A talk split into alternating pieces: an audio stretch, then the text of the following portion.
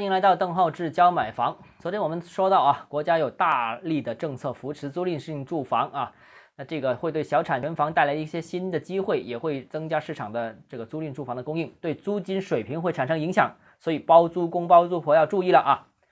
好了，除此以外还有其他的影响，就是一批闲置用地、闲置的办公、闲置的商业、闲置的旅业、闲置的厂房、闲置的科研教育用地都可以改造成租赁住房。所以这个也是一个新的盘活的一个方法。在土地供应方面，意见提出了多渠道供应，其中涉及大量的刚才我们说到的这些闲置用房、低效用地等等啊。那有效盘活既有利于增加租赁市场的总体供给，也有利于盘活这些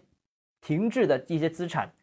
还有一个发展租赁市场的主要阻力，其实一直以来都是在融资端。那国家提出发展租赁市场，其实已经有几年时间了，但过去发展较慢的原因是配套资金落实不到位。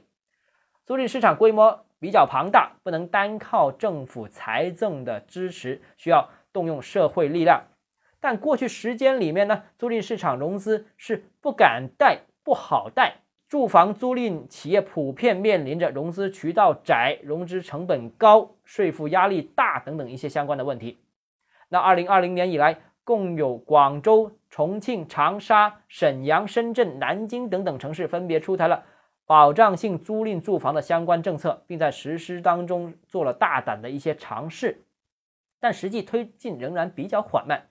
部分私营企业呢，更是走错了发展道路啊，使得暴雷不断啊。我们见到了什么这个蛋壳啊，诸如此类的。总体而言呢，也是融资困难啊。所以这次我们见到的这份意见，对保障性租赁住房在金融、财税方面支持是一大亮点。由中央对符合规定的保障性租赁住房建设任务予以补助，降低税费负担，并执行民用的气、水电价格，进一步加强金融支持，支持银行金融机构以市场化方式向保障性租赁住房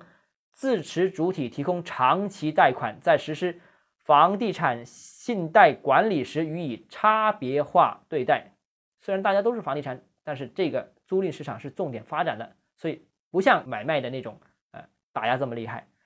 金融方面对保障性租赁住房支持的力度，现在可以说是前所未有，特别是对市场运营类的公司予以了明确的支持。决定租赁发展市场的前途。的融资政策效果如何，也需要进一步观察。但是这个是一个新的机会，毕竟是建立在之前已经试错了的之后再建立的一个新政策，所以值得大家关注。也看得出里面有很大的商机，包括小产权房的商机，包括一些闲置的商业办公仓储的，都是一些商机啊。看大家怎么挖掘。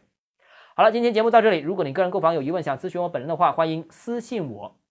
或者添加微信邓浩志教买房六个字拼音首字母小写这个微信号。D H E Z J M F，我们明天见。